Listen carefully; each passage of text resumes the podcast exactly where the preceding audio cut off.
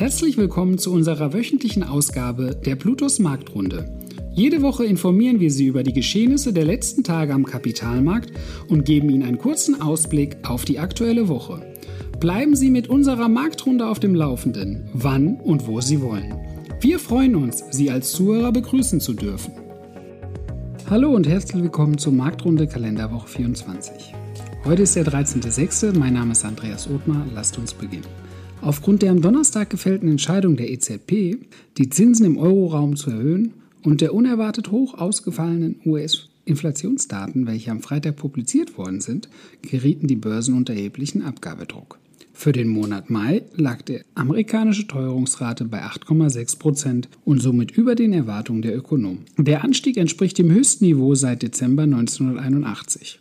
Hoffnung von Investoren, dass die Inflation ihr Peak bereits erreicht hätte, wurden somit nicht erfüllt. Insbesondere Technologietitel waren von den Neubewertungen betroffen, sodass die Nasdaq 100 auf Wochenbasis 7,16% nachgab. Der Tagesverlust des Freitags belief sich auf 3,56%. Der deutsche Leitindex DAX geriet aufgrund der Inflationsdaten unter erheblichen Abgabedruck. Auf Wochenbasis belief sich der Verlust auf 4,8 Prozent. Am Freitag gab der Index, welcher sich aus 40 Titeln zusammensetzt, 3,08 Prozent nach. Dies entspricht dem größten Tagesverlust in den letzten drei Monaten. Sowohl die Ankündigung von weiteren Zinserhöhungen als auch die hartnäckigen Inflationsdaten belasten die Aktienkurse. Erschwerend kamen die schlechten Wirtschaftsaussichten hinzu, die auf eine Rezession schließen lassen. Neben dem Technologiesektor war auch die Bankenbranche betroffen. Wenngleich Banken generell von steigenden Zinsen profitieren, befürchten Investoren, dass die Kreditnachfrage aufgrund eines Wirtschaftsrückgangs stagnieren könnte. Auf eine Rezession lassen auch die jüngsten Daten der Universität Michigan schließen. Der Index des Verbrauchervertrauens, welcher von dem akademischen Haus regelmäßig erhoben wird, sank auf den tiefsten Stand seit 1980. Am kommenden Mittwoch wird die amerikanische Zentralbank tagen und weitere Schritte der zukünftigen Geldpolitik beschließen. Fokus wird sicher die Inflationsbekämpfung sein. Einige Marktteilnehmer, darunter der Volkswirt der Commerzbank Christoph Balz, werfen den Zentralbanken vor, den Wechsel zu einer strafferen Geldpolitik zu spät eingeleitet zu haben. Der Druck auf die amerikanische Zentralbank ist enorm, sodass sie in der laufenden Woche den Leitzins um 75 Basispunkte anheben könnte. Wie eingangs erwähnt, kündigte die Europäische Zentralbank am Donnerstag bereits an, dass sie ihre Anleihenkäufe stoppen wird. Darüber hinaus wird sie den Leitzins im Juli aller Voraussicht nach um 25 Basispunkte anheben. Experten gehen davon aus, dass im September die zweite Zinsanhebung erfolgen wird. Mit der straffen Geldpolitik möchte der Zentralrat der EZB die Inflation auf das angestrebte Ziel von 2% zurückführen. Überraschenderweise verkündete die EZB, dass ihrer Einschätzung nach die Inflation erst im Jahr 2024 signifikant sinkt. Die angestrebte Zinswende wird neben dem Ukraine-Krieg, den Folgen der Pandemie und dem Mangel an Rohstoffen der Konjunktur zusätzlich zusetzen. Zu den Indizes der vergangenen Woche. Der MSCI World gab auf Wochenbasis 3,21 Prozent nach.